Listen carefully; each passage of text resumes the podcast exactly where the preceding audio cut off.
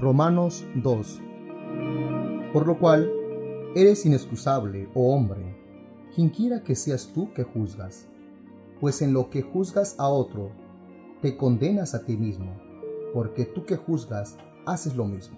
Mas sabemos que el juicio de Dios contra los que practican tales cosas es según verdad. ¿Y piensas esto, oh hombre, tú que juzgas a los que tal hacen y haces lo mismo, que tú escaparás del juicio de Dios? ¿O menosprecias las riquezas de su benignidad, paciencia y longanimidad, ignorando que su benignidad te guíe al arrepentimiento? Pero por tu dureza y por tu corazón no arrepentido, atesoras para ti mismo ira para el día de la ira y de la revelación del justo juicio de Dios, el cual pagará a cada uno conforme a sus obras. Vida eterna a los que, perseverando en bien hacer, buscan gloria y honra e inmortalidad, pero ira y enojo a los que son contenciosos y no obedecen a la verdad, sino que obedecen a la injusticia. Tribulación y angustia sobre todo ser humano que hace lo malo, el judío primeramente y también el griego pero gloria y honra y paz a todo el que hace lo bueno, al judío primeramente y también al griego, porque no hay acepción de personas para con Dios, porque todos los que sin ley han pecado, sin ley también perecerán, y todos los que bajo la ley han pecado, por la ley serán juzgados, porque no son los oidores de la ley los justos ante Dios, sino los hacedores de la ley serán justificados.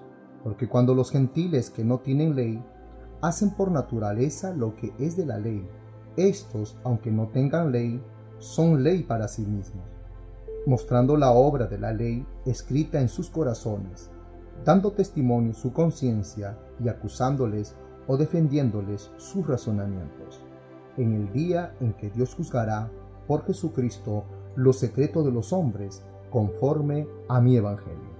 He aquí, tú tienes el sobrenombre de judío y te apoyas en la ley y te glorías en Dios y conoces su voluntad e instruido por la ley apruebas lo mejor y confías en que eres guía de los ciegos, luz de los que están en tinieblas, instructor de los indoctos, maestro de niños, que tienes en la ley la forma de la ciencia y de la verdad. Tú pues que enseñas a otro, ¿no te enseñas a ti mismo? ¿Tú que predicas que no se ha de hurtar, hurtas? ¿Tú que dices que no se ha de adulterar, adulteras? ¿Tú que abominas de los ídolos, cometes sacrilegio? ¿Tú que te jactas de la ley, con infracción de la ley, deshonras a Dios? Porque como está escrito, el nombre de Dios es blasfemado entre los gentiles por causa de vosotros. Pues en verdad la circuncisión aprovecha si guardas la ley, pero si eres transgresor de la ley, tu circuncisión viene a ser incircuncisión. Si pues el incircunciso guardare las ordenanzas de la ley, ¿no será tenida su incircuncisión como circuncisión? El que físicamente es incircunciso, pero guarda perfectamente la ley, te condenará a ti, que con la letra de la ley y con la circuncisión eres transgresor de la ley. Pues no es judío el que lo que es exteriormente, ni es circuncisión la que se hace exteriormente en la carne, sino que es judío el que lo es en el interior, en lo interior, y la circuncisión es la del corazón, en espíritu, no en letra, la alabanza del cual no viene de los hombres, sino de Dios.